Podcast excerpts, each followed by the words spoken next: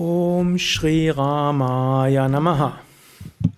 So haben wir Nama Ramayana gesungen, haben sogar abgeschlossen, sind zwar noch Verse danach, aber Valmiki Ramayana ist damit zusammengefasst. Manche kennen die Ramayana, die meisten vielleicht nicht. Ein großes Epos, vielleicht werde ich es am Samstag im Satsang nacherzählen weil so plant am Freitag abzureisen, verlängert am besten einfach bis Sonntag und Namaramayana. Und ihr könnt natürlich noch eine Woche verlängern, denn Diwali ist nächste Woche am Donnerstag. Gut, wir werden natürlich auch online übertragen, so dass ihr von zu Hause aus teilnehmen könnt.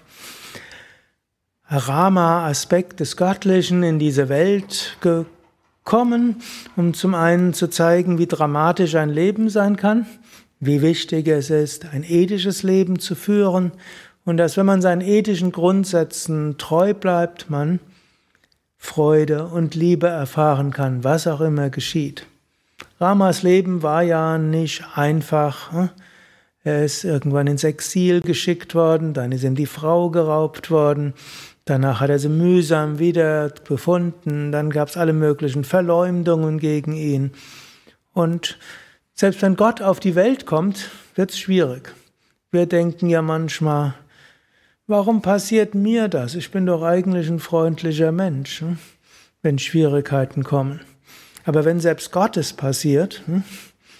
was können wir sagen? Und die großen Inkarnationen Gottes und eben nicht nur die in Indien, sondern natürlich auch, Jesus hat ja auch kein einfaches Leben gehabt. Oder selbst die großen Heiligen und Wei auch die großen Heiligen und Weisen, unabhängig von Manifestationen Gottes direkt, haben alle auch ein, nicht alle, aber recht viele ein dramatisches Leben gehabt. Soll heißen, auch ein spirituelles Leben ist ein intensives Leben, ist ein Leben mit vielen Erfahrungen und wir können daran, was auch immer geschieht, unseren ethischen Idealen treu bleiben. Was auch immer geschieht, wir können meditieren. Was auch immer geschieht, wir können unsere spirituelle Praktiken machen, unseren Geist ausrichten auf eine höhere Wirklichkeit und hinter allem das Göttliche sehen.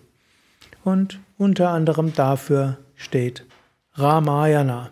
Und auch wenn ihr die Texte vermutlich nicht verstanden habt, Sanskrit geht sehr tief in unsere Seele. Man sagt manchmal, Sanskrit ist die Sprache der Seele. Bewusst oder unbewusst hilft es uns, ein solches Verständnis zu entwickeln und kultivieren. Tatsat.